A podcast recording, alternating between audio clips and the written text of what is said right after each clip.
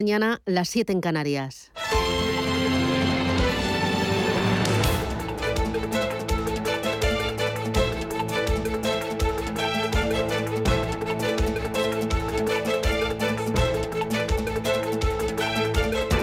Capital Intereconomía, con Susana Criado.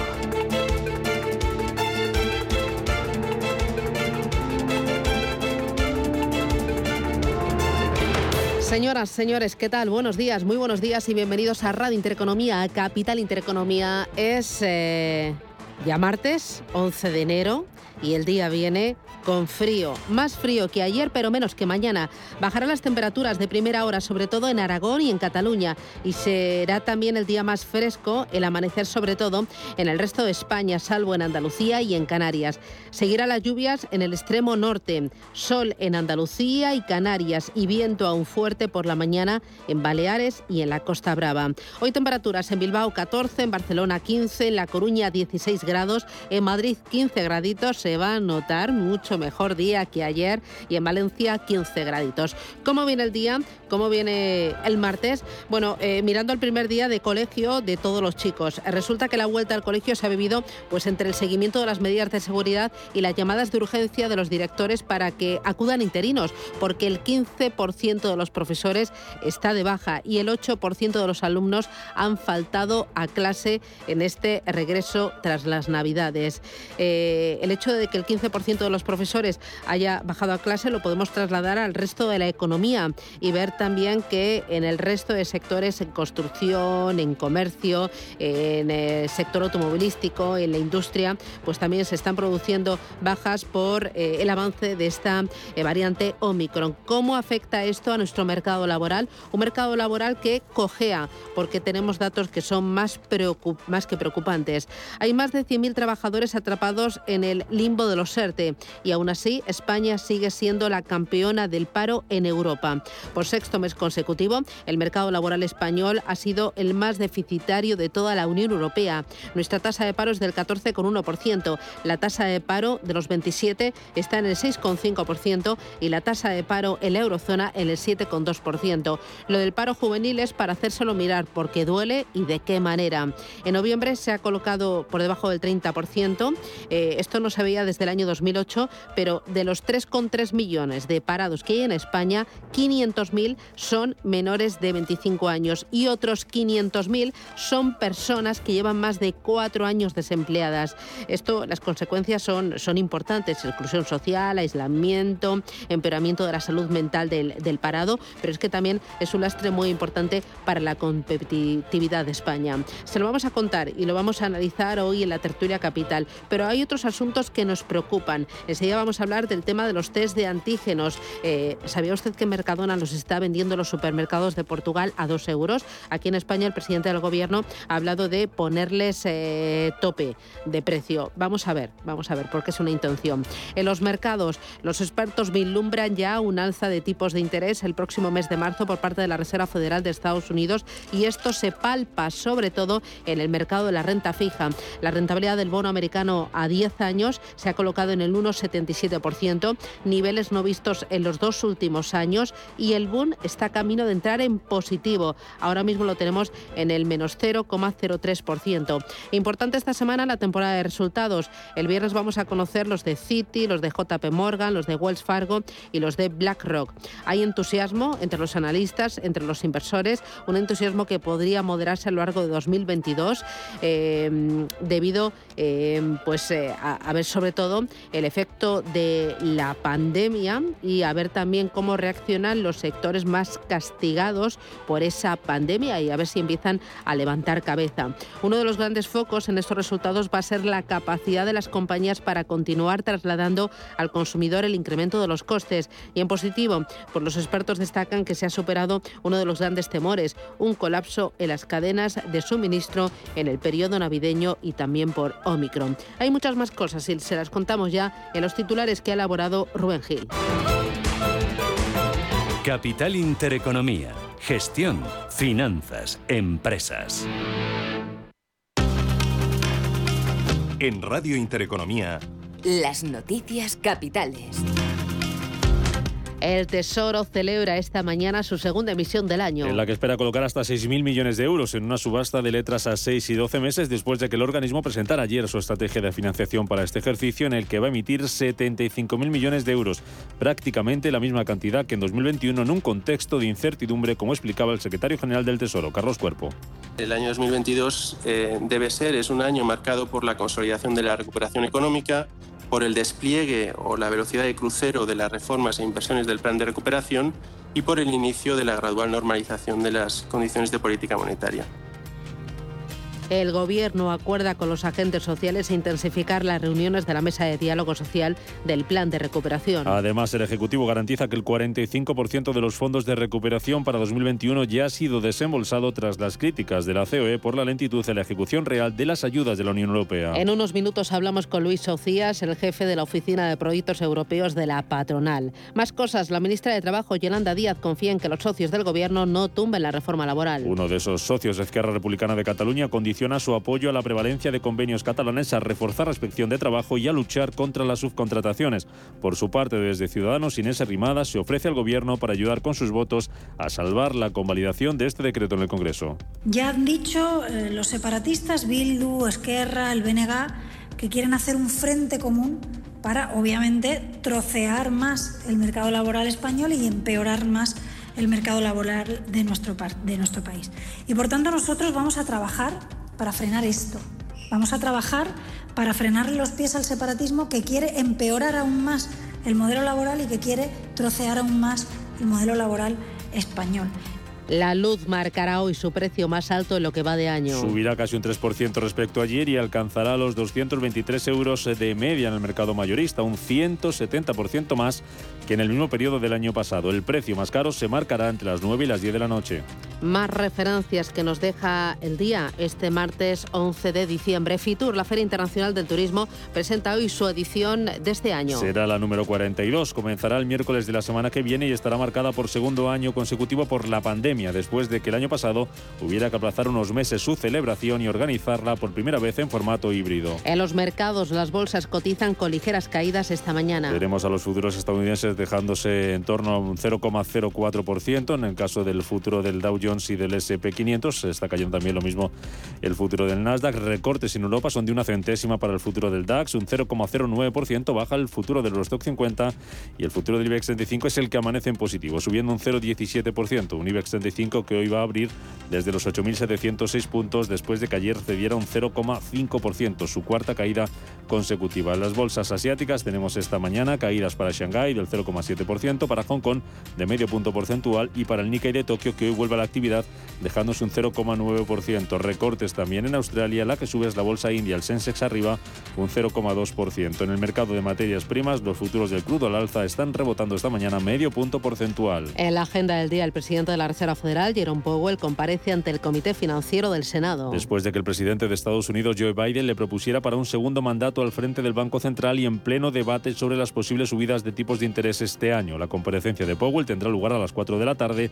Antes, a las 11 de la mañana, tendremos declaraciones de la presidenta del BCE, Christine Lagarde. En cuanto a referencias, los inversores estarán pendientes hoy de la producción industrial en España. Además, el Banco de España publica las cuentas financieras de la economía española del tercer trimestre de 2021. En Italia conoceremos las ventas minoristas y en Estados Unidos el índice de optimismo de las pequeñas empresas de diciembre. En el plano empresarial, Repsol paga dividendo. La farmacéutica Pfizer prepara una nueva vacuna contra la variante Omicron. Estará lista en el mes de marzo, como anunciaba su consejero delegado, Albert Boula. No, Ahora estamos trabajando en una nueva versión de nuestra vacuna, la 1.1. Permítanme decirlo de esa manera que también cubrirá a Omicron. Y por supuesto estamos a la espera de tener los resultados finales. La vacuna estará lista en marzo y la vacuna la vamos a poder producir masivamente. Precisamente el gobierno español ha anunciado que va a comprar 344.000 dosis de la píldora anti-COVID de Pfizer, que reduce un 88% los ingresos, también que va a regular el precio de los test de antígenos. La Unión Europea reanuda los vuelos con el sur de África. Estaban suspendidos desde el pasado 26 de noviembre por la aparición de la variante Omicron. La decisión no es jurídicamente vinculante y deja en manos de los países su aplicación. Y fallece el presidente del Parlamento Europeo, David Sassoli. A los 65 años de edad, el político italiano permanecía ingresado desde el pasado 26 de diciembre por una grave complicación provocada por una disfunción del sistema inmunológico.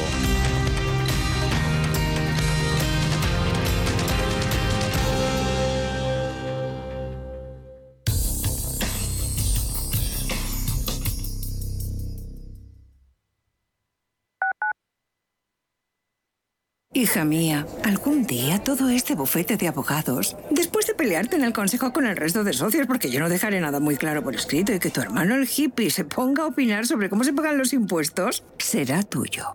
De una herencia, quédate solo con lo bueno. El resto, déjaselo a Eritae, expertos en gestionar herencias por solo 999 euros. Eritae.es.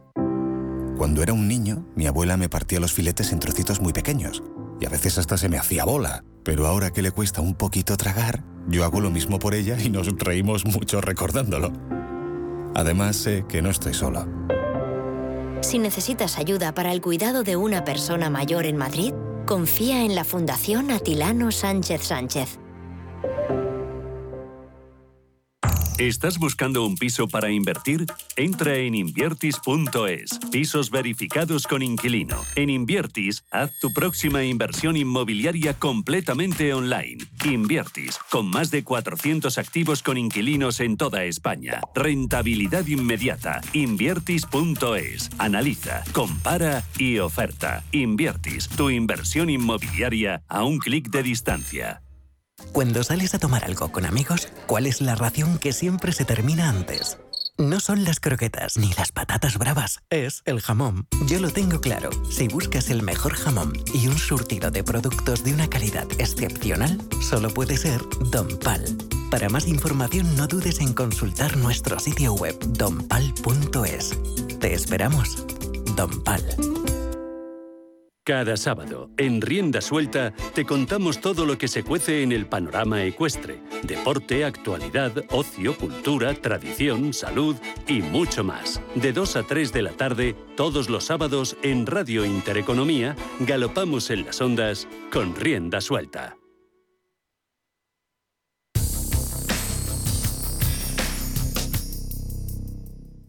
DEPAM les ofrece hoy la noticia de innovación sostenible. Cada vez son más las empresas e inversiones que vinculan sus actividades y sus inversiones a temas de impacto y lo hacen bajo el marco de objetivos de desarrollo sostenible de las Naciones Unidas. En total, son 17 los objetivos clave que los países miembros de las Naciones Unidas deberían alcanzar para el año 2030 con el fin de crear un futuro sostenible para nuestro planeta. Empresas en todo el mundo lo han ido adoptando para informar sobre sus iniciativas de sostenibilidad.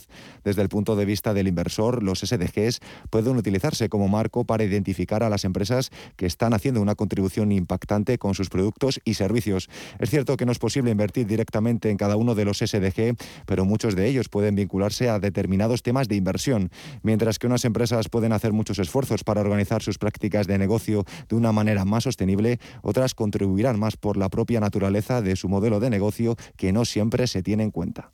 DEPAM les ha ofrecido esta noticia por gentileza del Centro de Inteligencia Sostenible de DEPAM.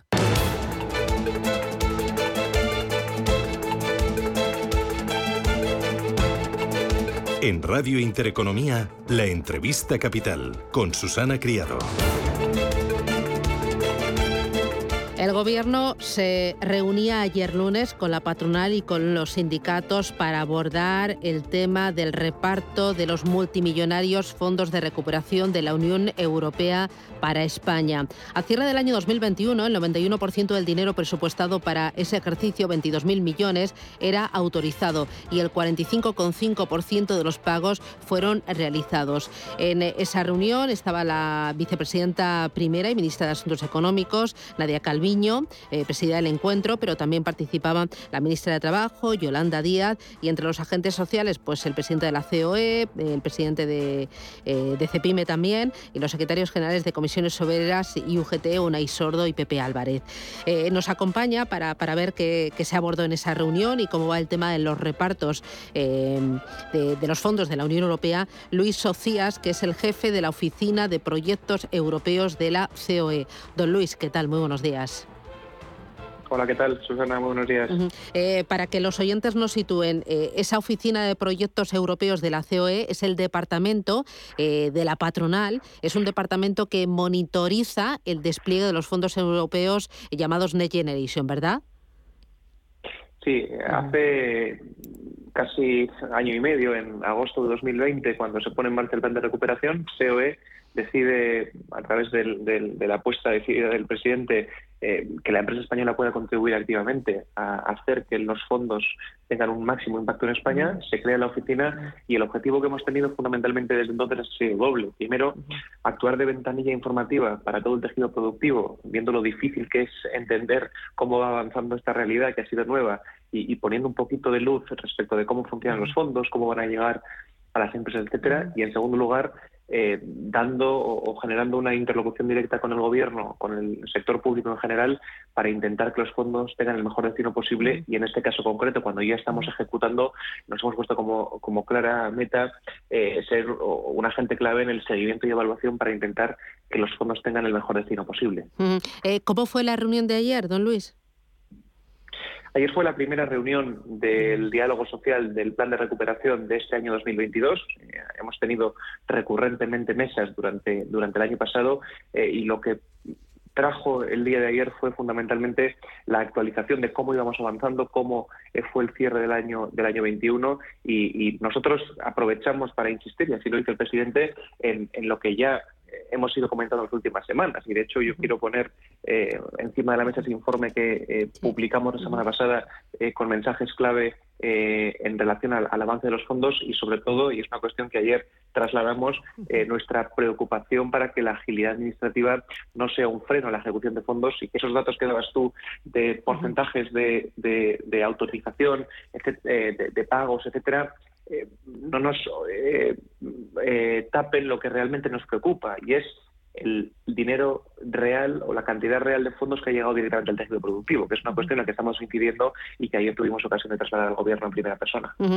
porque ustedes, por un lado, han dicho en ese informe publicado hace muy poquitos días que los datos no son reales y que hay una gran lentitud en la ejecución de esos fondos procedentes de Europa.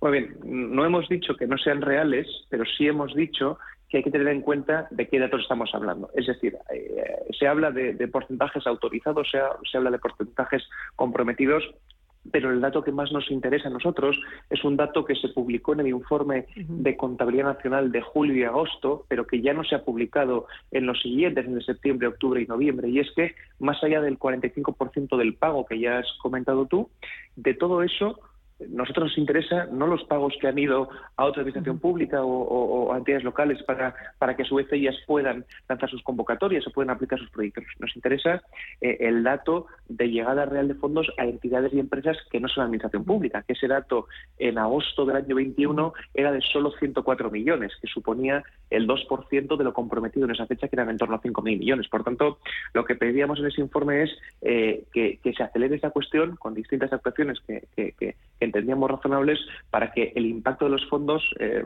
bueno, algo así como que pasemos las musas al teatro, ¿de acuerdo? Es decir, que, sea una realidad y que tenga un impacto real en la economía. Claro, a, ver si lo he entendido bien. Una cosa es el dinero que se ha autorizado y otra cosa es el dinero real que ha llegado a esos proyectos. Y a finales de agosto solo el 2%, 104 millones de euros, y a partir de agosto no tenemos más datos de cuánto dinero real ha llegado. Efectivamente, esa es la, esa es la lectura que hacemos, esa es la, la, realidad de los datos y lo que, lo que estamos incidiendo. ¿Y, y por qué eh, septiembre, octubre y noviembre no tenemos datos de, de, esa llegada real del dinero, no del autorizado, sino del que ha llegado a los proyectos concretos? En, ese informe eh, mensual que publica la IGAE, la Intervención General, Eh, todavía estamos pendientes del de, del de diciembre porque, porque va con, con ciertos días de retraso eh, lógico y normal.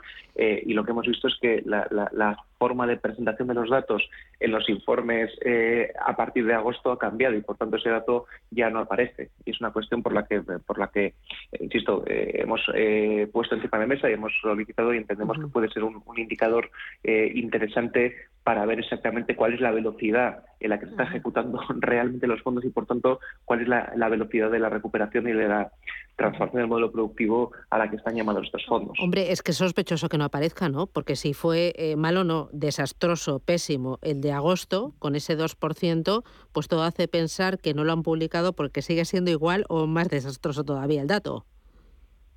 Claro, nosotros eh, entendemos que, que es verdad que, que el primer semestre del año fue eh, importante eh, a la hora de definir el plan, que se pusieron los miembros del plan y que evidentemente es una cuestión costosa porque es un reto de país que es nuevo y que ha supuesto un trabajo conjunto del gobierno con muchos agentes y por tanto, bueno, pues evidentemente en los inicios siempre son difíciles eh, y entendemos que el último trimestre del año, el último mes del año, ha habido un acelerón de convocatorias. Por eso creemos importante tener esta, esta realidad para ser conscientes dónde hay que mejorar, dónde hay que apretar y cuál está siendo esa, esa llegada real o esa velocidad real de llegada de fondos a las empresas. Mm, eh, ustedes denuncian desde la COE la lentitud en la ejecución de los fondos de inversión. Hay lentitud por falta de coordinación, por falta de liderazgo, porque no hay eh, proyectos interesantes, porque quizás hay pocas multinacionales que lo han solicitado y necesitamos que ellas funcionen de, de- de punta de lanza. Eh, ¿Cuáles son los, los posibles eh, eh, causas o argumentos?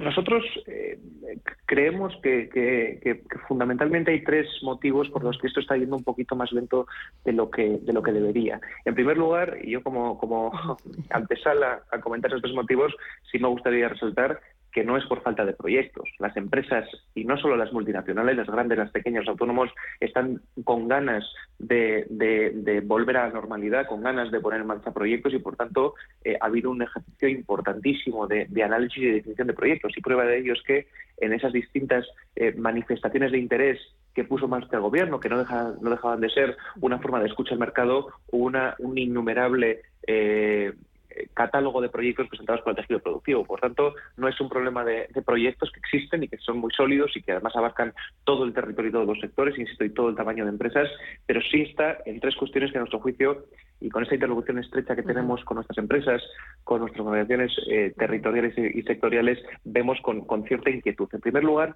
es importante eh, eh, fomentar la agilidad administrativa. Y aquí vemos como, por ejemplo, un sistema, un, un instrumento que se puso encima de la mesa hace ahora 12 meses, que es el Real Decreto 36-2020, que es el Real Decreto llamado a mejorar los procedimientos administrativos y a eliminar los cuellos de botella, vemos que, que entró en vigor, que entró en las Cortes para ser convalidado como proyecto de ley y que esa tramitación parlamentaria está parada desde febrero del año pasado. Casi 12 meses después de llegar al Congreso ese Real Decreto, está parada su tramitación parlamentaria y, por tanto, estamos insistiendo en que se active y que la mesa del Congreso desbloquee esa tramitación parlamentaria porque, más allá de que tengamos el Real Decreto en vigor, es el momento de poder aportar enmiendas que enriquezcan el texto. En segundo lugar, hay una clara, eh, un claro cuello de botella en la coordinación administrativa.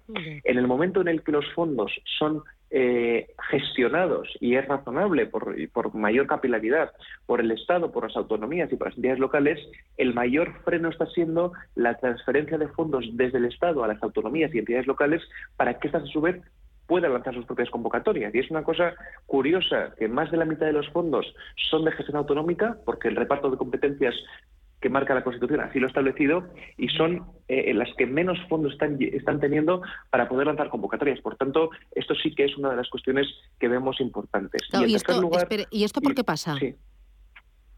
Esto pasa por, por el propio funcionamiento y dinámica de- de- de- de- del Estado. Es decir, y aquí vemos como, como, como la estructura del sector público es lenta. En otros países, eh, y esa visión comparada que incluye el informe, eh, identificamos que, por ejemplo, en, en- en Italia se ha hecho un esfuerzo por reforzar estructuras del sector público con, con casi mil expertos que ayuden a eso y estamos pendientes o estamos pidiendo que en España se acelere esa cuestión. Se han dado pasos como crear eh, la Secretaría General de Fondos Europeos, dotándola de personal propio, pero estamos todavía pendientes de ver cómo se refuerzan las estructuras. Pero insisto que este es el segundo punto que, que, que vemos importante para, para, para, para mejorar esa agilidad. Y el tercero, y aquí pongo el foco, Susana, en las pymes y en los, y en los autónomos, hay dos realidades que es importante tener en cuenta para que eh, lo que entendemos en COE que es el éxito fracaso de fondos, que es que se suban al carro las pymes y autónomos, pueda ser una realidad. Y en primer lugar, hace falta incrementar los porcentajes de cofinanciación de los proyectos, es decir, a día de hoy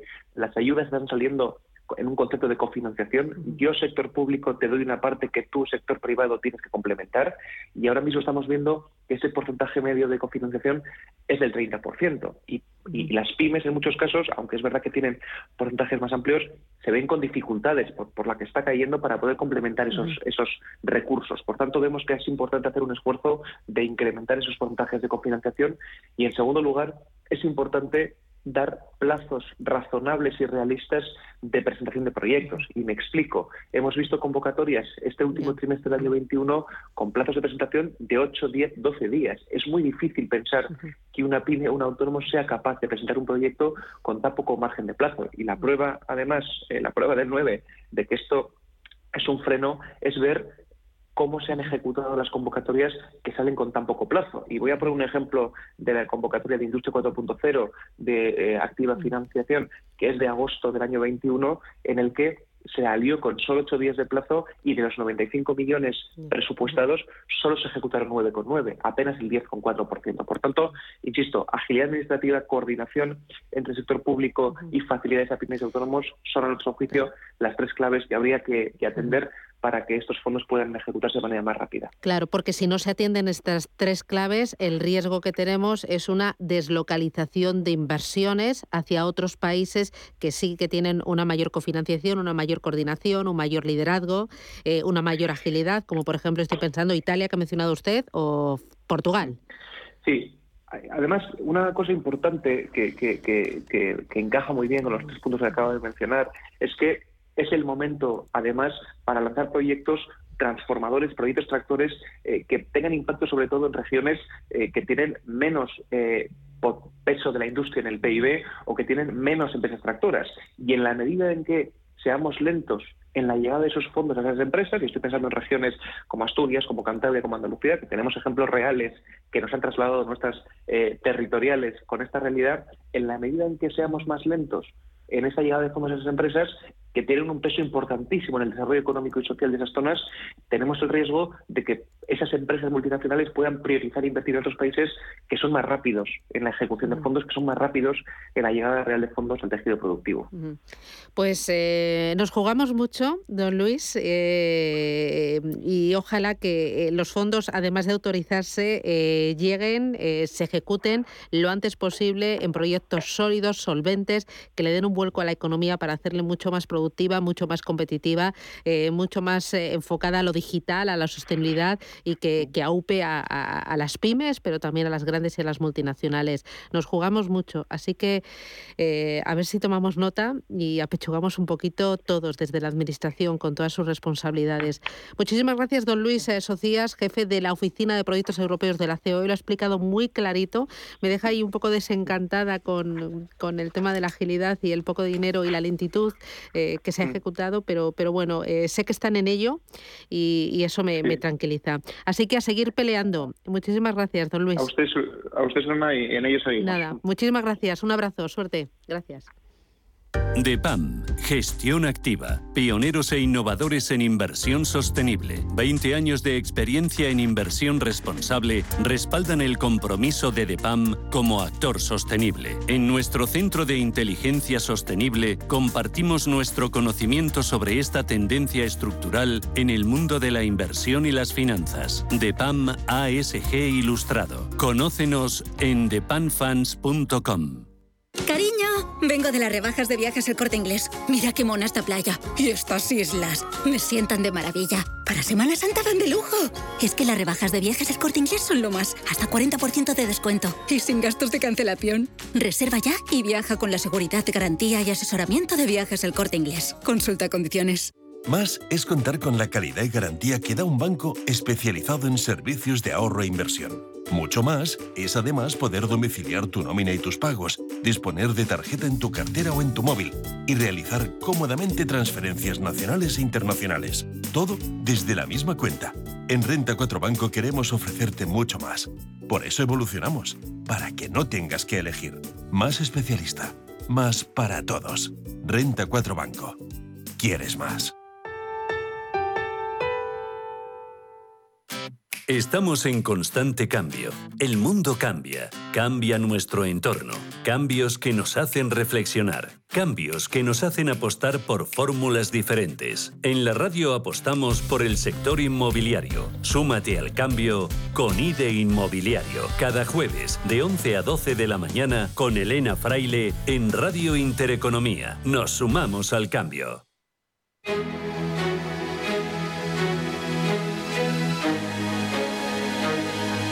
En Radio Intereconomía, la tertulia capital con Susana Criado.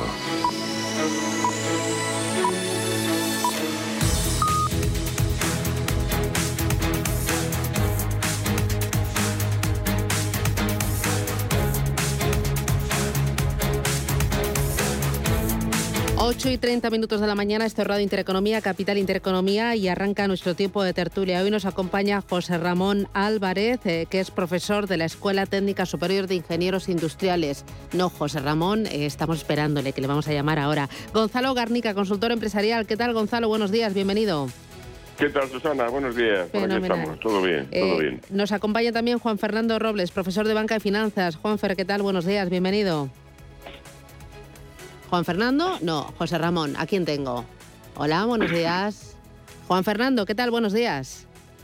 Nada, no lo coge. O, no, eh, pues mira, aprovecho, eh, Gonzalo. Oye, ¿qué te parece lo que nos ha contado eh, Luis Socias, el responsable de la Oficina de Proyectos Europeos de la COE? Hay lentitud en, en la ejecución. Sí que están autorizados eh, los presupuestos, la cantidad de dinero, pero hay lentitud a la hora de eh, ejecutarlo. Y hablaba, por ejemplo, de falta de, coordinación, de agilidad administrativa, de falta de liderazgo. Eh, ¿Cómo lo ves? ¿Y realmente existe riesgo de que ese dinero o esos proyectos se vayan a otros países de nuestro entorno? Gonzalo, ay, ¿qué nos pasa hoy? Tengo alguno yo por te oigo teléfono. perfectamente. Ah, vale, muy bien. Vale, vale, vale, que te había perdido. Cuéntame, Gonzalo, ¿cómo lo ves esto de los fondos europeos? Pues eh, vamos a ver, eh, en primer lugar, es eh, bastante tradicional en España la lentitud en la tramitación de, la- de las asignaciones de los fondos, ¿no? En primer lugar. Eh, y, en este gobierno más todavía, porque es un gobierno muy de burócratas. ¿no? En segundo lugar está el problema de que muchas veces eh, las, las ayudas o las subvenciones están vinculadas a una cofinanciación, es decir, a que el receptor también ponga parte del dinero, que a veces pues, es la mitad del dinero que hay que poner, lo cual también es una limitación. ¿no? Y en tercer lugar, eh, pues tenemos el que se está eh, contemplando estas ayudas de la Unión Europea, los fondos Next Generation, como una panacea para todos nuestros problemas. Y al final son eh, 78 mil millones a fondo perdido eh, para un sexenio que va del 2021 al 2026. La media de dinero que se va a recibir es de 13 mil millones de euros y aunque a la gente le pueda parecer mucho, apenas supera el 1% del PIB español. ¿no? En todo caso, eh, esto habría que sumarlo a lo que nos da la Unión Europea, eh, el Banco Central Europeo, a través de los, de, créditos de la compra masiva de deuda pública española. Eh, hay que tener en cuenta que Pedro Sánchez, en el tiempo que lleva en el gobierno, se ha endeudado eh, de, una, de una deuda neta de 300 mil millones de euros más de lo que había cuando él llegó, ¿no? Entonces eh, es un gobierno pues que no está obteniendo el dinero de la generación de, de- de riqueza ni de los impuestos, sino básicamente de pedir prestado, ¿no? de pedir prestado o de pedir que, se lo, que le regalen dinero, ¿no?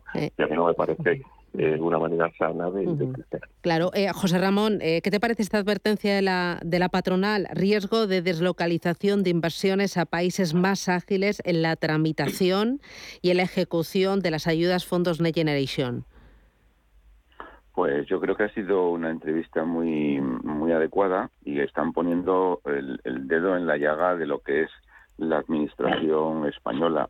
Esta, esta in- inyección de fondos Next Generation lo que ha hecho es agudizar todas las contradicciones que tiene la administración española. Lo que, lo que tú decías, eh, bueno, los fondos que están autorizados, comprometidos, pagados, de los pagados cuáles son a, otras administraciones públicas, cuáles son a privados, están haciéndose en inversión productiva o en pájaros y flores, como ya decíamos en una ocasión, los plazos razonables de presentación, la cofinanciación.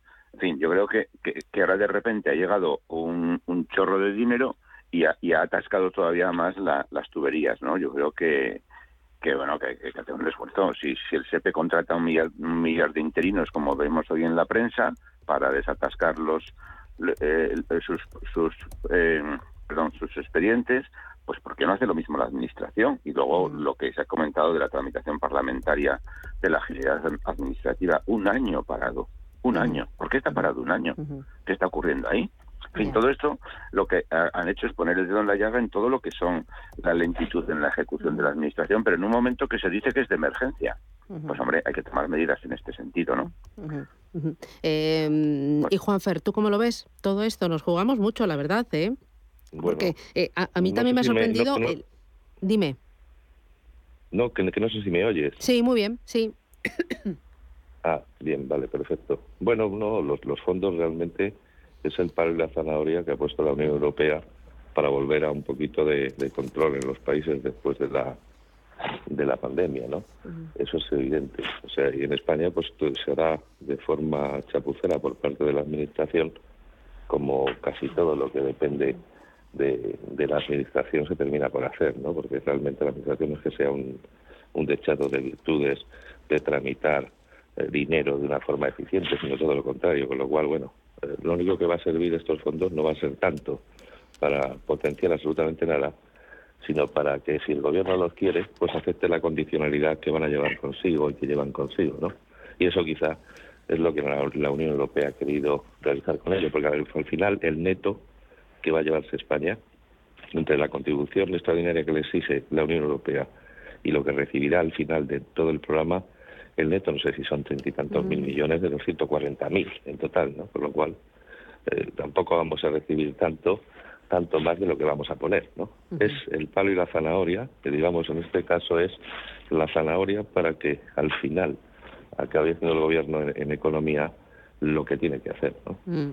Eh, hay otro asunto importante que me interesa, que es el tema de los test de antígenos. Ayer el presidente del Gobierno, eh, en una entrevista en, la cadena SER, eh, anunciaba la intención del Ejecutivo de fijar precios máximos en los test de antígenos. Ahora mismo rondan 6 euros la unidad, que pueden ser una carga excesiva para muchas familias. Sin embargo, hoy hemos conocido también que Mercadona está vendiendo en las farmacias de Portugal los test de antígenos a un precio mucho más económico. Y aquí el presidente del Gobierno ha dicho que los supermercados nada de nada. ¿Qué opciones o, cómo veis? Eh, eh, primero, el no permitir la venta en los supermercados y luego lo de fijar precios máximos en los test de antígenos. José Ramón. Pues estamos siempre con lo mismo, siempre tenemos la tentación totalitaria, la tentación totalitaria de la izquierda de que todos dependamos de que nos den esos test de antígenos. Pero hombre, si Mercadona los está vendiendo en Portugal a dos euros, lo normal es liberalizar, que los vendan también en España, ¿por qué no los pueden vender? es que yo creo que se lanzan globos sonda, tonterías de estas, cuando ya, ya lo vimos con el gel hidroalcohólico y con las mascarillas, cuando no había, cuando se contingentaba, se intervenía. Y al final, ¿ahora qué pasa con las mascarillas? Porque se pueden comprar en, todas partes. Y el gel lo mismo, pues hagan lo mismo con el test de antígenos. Que por cierto, pues hombre, también tiene sus fallos de, procedimiento, de aplicación. Eh, eh, me refiero en los usuarios, ¿no? que a veces no sabemos hacerlo bien. Pero bueno, da una sensación de tranquilidad. Realmente, más que el tema de los precios de antígenos, lo que el gobierno tendría que pensar es exactamente en dónde estamos, cómo están incorporando los estudiantes a las aulas, qué es lo que se va a hacer en los próximos 15 días. Porque aquí no nos damos cuenta, yo, desde luego no soy médico, pero si hablo con mucha gente sanitaria que ha estado en laboratorios de análisis y conocen esto, los virus mutan, aprenden de cómo se defienden los huéspedes, que se llama. Y uno de los huéspedes de los virus, no olvidemos que es la infancia y la adolescencia. Entonces, claro, eh, dice, esto hay que tratarlo como una epidemia de gripe. Bueno, cuidado, que esto es un virus nuevo que no sabemos muy bien cómo funciona, que los avances médicos, de las nuevas vacunas que se están anunciando, de las nuevas medicinas que están eh, tratándose, es un pulso entre la mutación del virus y los avances médicos. Y esto influye en la economía. Yo comprendo que meter a los niños en casa y cerrar los colegios a los padres les provoca un trastorno en su trabajo. Pero, pero de esto a, tratarlo como una gripe me parece que hay una diferencia. Mm, Juan Fernando. Bueno, pues, pues lo de los test de antígenos, que si quieres que el test de antígenos sea, vamos, esté disponible para todo el mundo y a un precio económico, no tienes por qué regular el precio. Simple y llanamente con dejar que lo venda el establecimiento que lo quiera vender y autorizar una serie de marcas y demás como se hace, pues ya está. No, que no creo que una farmacia aporte mucho antes de antígenos, porque la verdad es que es una, una cosita que viene empaquetada, que en otros países además cuesta muchísimo menos que aquí, y que si aquí cuesta más es porque eh, artificialmente pues se ha creado un, un, pues un embudo de, que solamente lo pueden meter unos cuartos y, no y no otras. Mira, mira lo que ocurrió con las mascarillas, como bajaron, aparte de la fijación del precio, es que luego bajaron por debajo de ese precio cuando hubo competencia en la venta y mayor habilidad en la compra, porque lo que tienen las grandes superficies a veces es que tienen una gran capacidad de compra ¿eh? por unas cantidades enormes y además con gran poder de negociación. Entonces, todo esto es absurdo y viene de, de pues eso, de la mala gestión que el gobierno está realizando con la pandemia desde el minuto uno. Eh, y Garnica, ¿tú cómo lo ves? Lo de no pues dejar la venta en supermercados y lo de fijar precios máximos. Eh, no, sé si pues había otras eh, opciones, como, no sé, en Portugal se limita el margen de beneficios de las farmacias a la hora de vender los antígenos, o por ejemplo en Alemania lo que se hace es subsidiar por parte del gobierno parte de los test. No sé cómo veréis esas otras dos opciones. Sí, vamos, vamos a ver, suscribo lo dicho. Este gobierno tiene una tentación intervencionista evidente, ¿no? Que no insisto en ello porque ya lo han dicho mis compañeros. Pero es que luego hay otra cosa, y es que va al tran tran, va al remolque de la situación. Lo que vaya a hacer con los antígenos lo va a hacer cuando ya se haya doblado el pico de la sexta ola, y bueno, veremos lo que pasa en, en, el futuro. Pero es decir, eh, cuando la gente se ha echado a hacer antígenos ha sido de cara a las festividades navideñas, ¿no? Entonces ya les pasó también pues con los geles hidroalcohólicos, con las vacunas, con las mascarillas, con los hospitales para las pandemias, ha ido absolutamente a remolque de, la, de las circunstancias. ¿no? A partir de ahí, las fórmulas eh, para conseguir que los antígenos eh, sean más baratos es introducir más mercado en el sector y permitir eh, que se vendan libremente, por un lado, y luego, en todo caso, bueno, pues subsidiar a aquellos que no tengan recursos para adquirirlos. ¿no? Pero no van por ahí, van por eh, la limitación del precio, que al final es lo que les pide el cuerpo, como ha pasado en otros sectores. Véase, por ejemplo, el caso del alquiler. ¿no? Eh, en todo caso, sí que van siempre a remolque de la situación. Y muy pendientes de lo que pueda estar cocinándose en la opinión pública. Esperan que algún gobierno regional, que básicamente es el de Madrid, eh, lance una nueva propuesta y si ven que esa propuesta puede ser bien asumida o popular, pues entonces ellos también la, implementan. Eh, me voy a publicidad. Oye, a la vuelta hablamos de el paro y también de las bajas laborales. Ayer el 15% de los profesores eh, faltaron a su puesto de trabajo. Si eso lo trasladamos al conjunto del mercado laboral, Omicron eh, ¿Qué agujero al mercado laboral español y a la productividad española eh, estos días le, está provocando? ¿Cómo se solventa? ¿Cómo va esto de la tramitación de las bajas? ¿Esto cuánto nos va a costar? Publicidad y me lo contáis.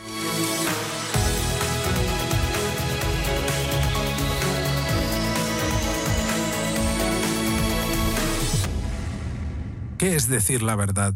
Es ser valiente, estar seguro de uno mismo, ser fiel a tus principios. Soy Víctor Álvaro González, fundador de Nextstep. Nextstep le ayuda a mejorar la rentabilidad de sus inversiones, sea cual sea su patrimonio y sin tener que cambiar de banco. Infórmese en decimosloquepensamos.com. Nextstep, su asesor financiero independiente.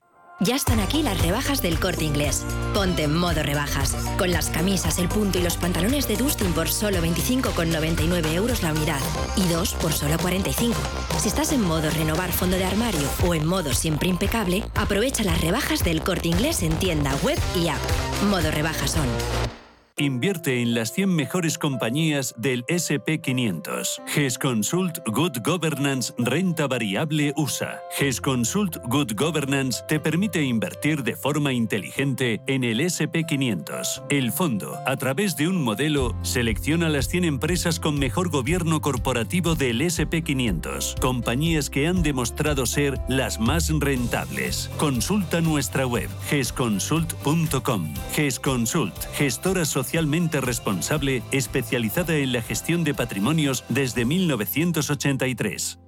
Si eres emprendedor, profesional o empresario y quieres estar al día en los temas que afectan a tu empresa, Cultura Emprende es tu programa. De la mano de Alejandra Rompedrique, Víctor Delgado y Ángel Calvo Mañas, conocerás las experiencias de otros empresarios y estarás al día en marketing, formación, tecnología, fiscalidad, eventos y más. Los viernes de 7 a 8 de la tarde en Radio Intereconomía. En Intereconomía, la tertulia capital.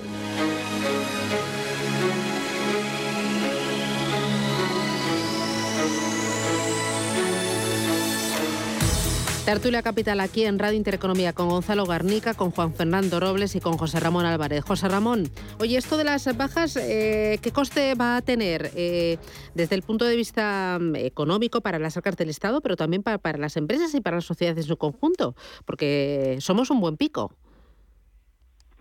Pues sí, la verdad que en las bajas laborales yo estoy preocupado porque observo también que hay una relajación en el confinamiento. Cuando una persona se encuentra enferma, en lugar de quedarse en su casa, pues sigue asistiendo a su trabajo o a su lugar, cuando se encuentra mal, porque tampoco exactamente podemos decir que sea consciente de que está contagiado. Entonces hay que ir unas bajas, digamos, por enfermedad, pero también está el miedo al contagio por ejemplo, en, en, los profesores o, en, las zonas educativas, yo creo que hay varios profesores o algunos o muchos o, pocos que no van, que no quieren ir a trabajar, no quieren convivir con un conjunto de gente joven en un aula porque saben que corren un riesgo de, contagio. ¿no? Es cierto que la variante Omicron es mucho más leve y la gente se repone rápido, no hay casos graves, el, problema que podemos tener, como decía yo antes, es que surja una nueva variante que sea más, más agresiva que, esto. Entonces, claro, las bajas, eh, si uno, no, por decirlo rápido, si no quiere ir a trabajar, dice, es que estoy contagiado y estoy confinado. Que luego sí podrá tener un certificado, más o menos.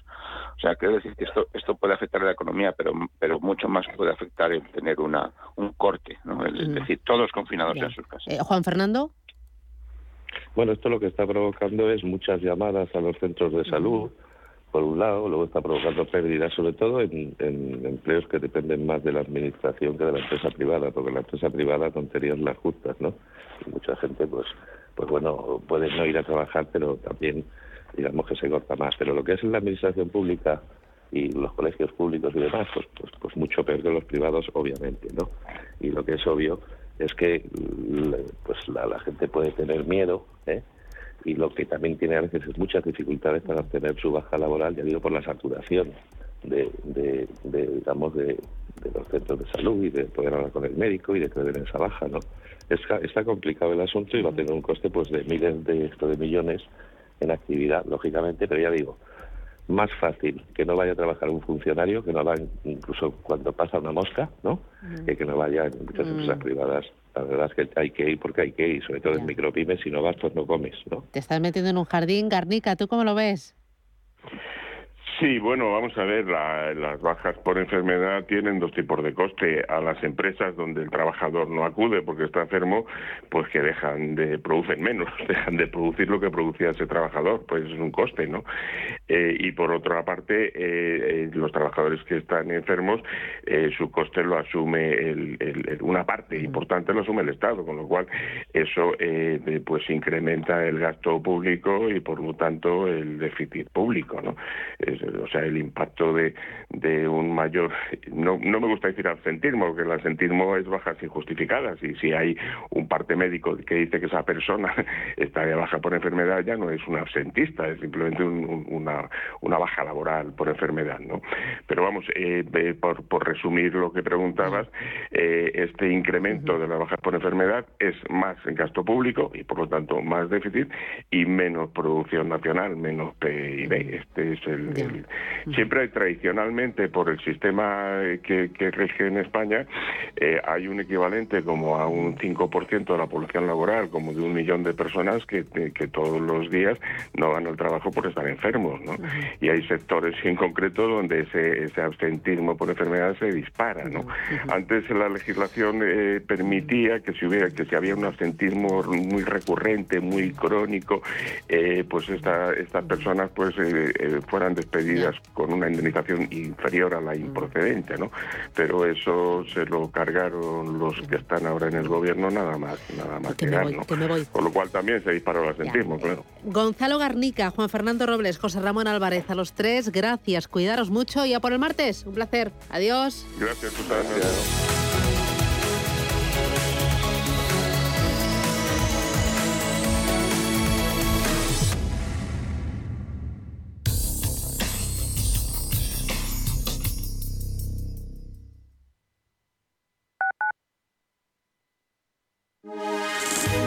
MAFRE patrocina la información del tiempo. Muy buenos días. Por el martes espera el predominio de una situación anticiclónica en la península y Baleares, aunque todavía son probables algunas lluvias y chubascos en zonas del Cantábrico Oriental y Pirineos que tienden a remitir a lo largo del día. En el entorno de Asturias y Alto Ebro no se descartan precipitaciones débiles y aisladas, mientras que en el área mediterránea intervalos nubosos con posibilidad de chubascos dispersos. Por su parte, las temperaturas diurnas tenderán en general a bajar, esperándose solo un ligero ascenso en el oeste de Andalucía. MAFRE ha patrocinado la información del tiempo.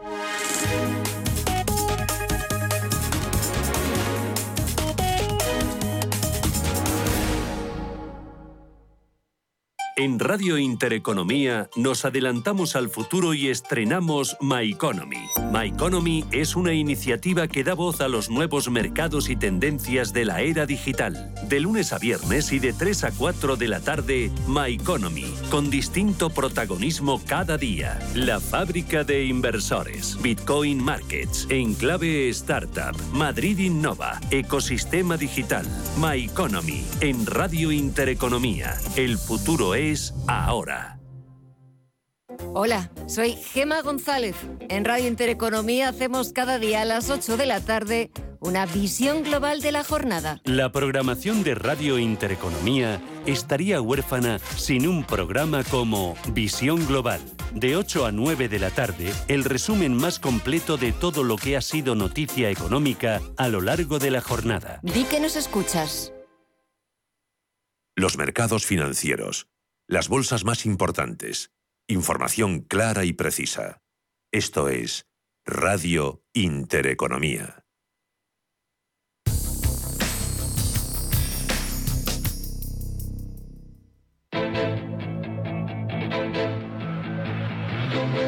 Capital Intereconomía, la brújula de la inversión.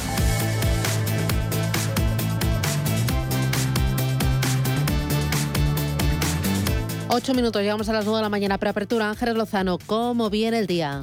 Parece que vamos a tener un ligero rebote. El futuro del IBEX 35 está mm, subiendo un 0,25%. Los inversores hoy van a estar muy pendientes de la comparecencia poco antes del cierre de los mercados europeos del presidente de la Reserva Federal, Jerome Powell. Sus mensajes se van a conocer un día antes del dato macro más esperado de la semana, la inflación de Estados Unidos. Los inversores eh, temen ahora que las subidas de tipos sean mucho más rápidas de lo esperado por parte de la Reserva Federal. Los últimos eh, mensajes han instaurado entre los analistas de la, posibilidad de que se produzcan hasta cuatro subidas de tipos este año y la primera podría tener lugar en el mes de marzo. Con todo esto, los inversores están vendiendo bonos, cae el precio y suben las rentabilidades de forma que los sectores más endeudados están sufriendo en las bolsas.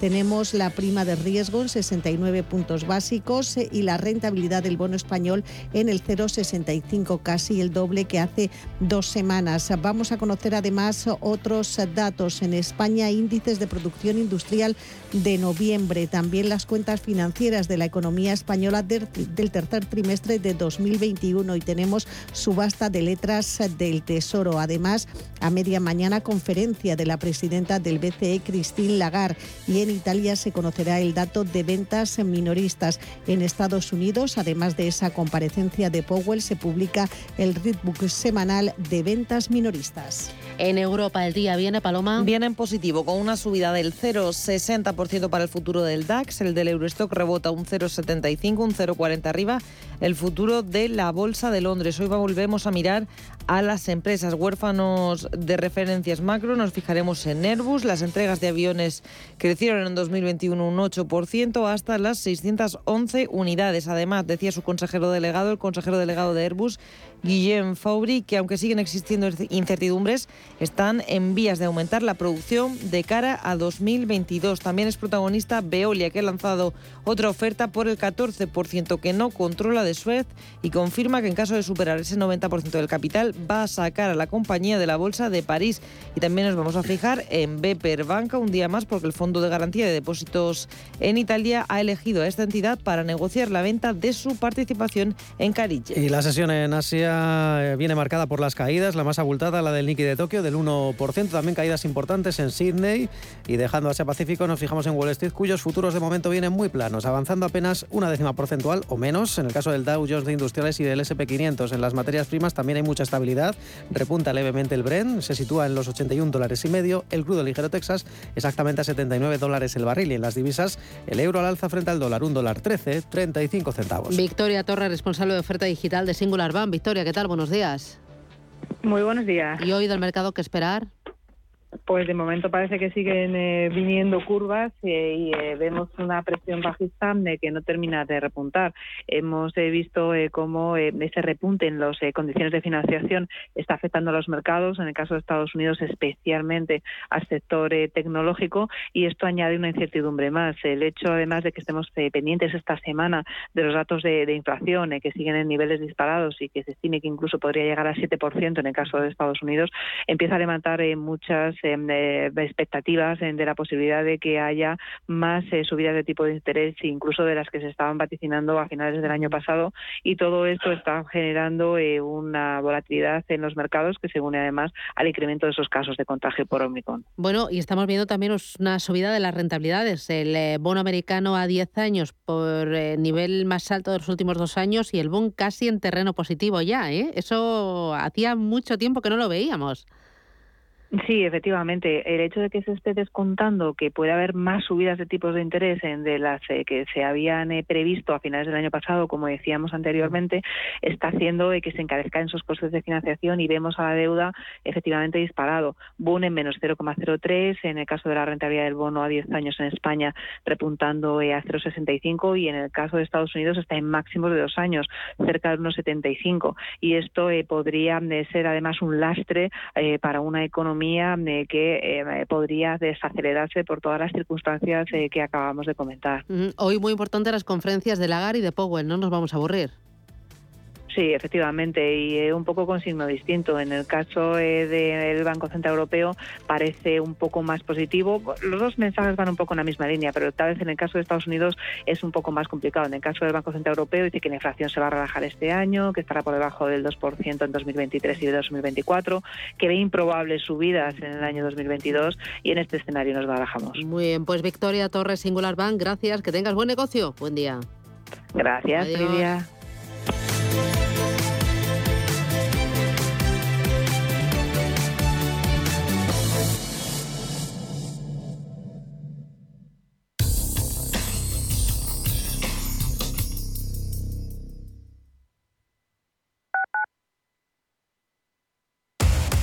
Somos aquello que siempre quisiste ser. Creamos aquello que siempre quisiste tener. Las reglas del juego han cambiado. Somos traders. Operamos. Black Bear Broker. El broker de los traders.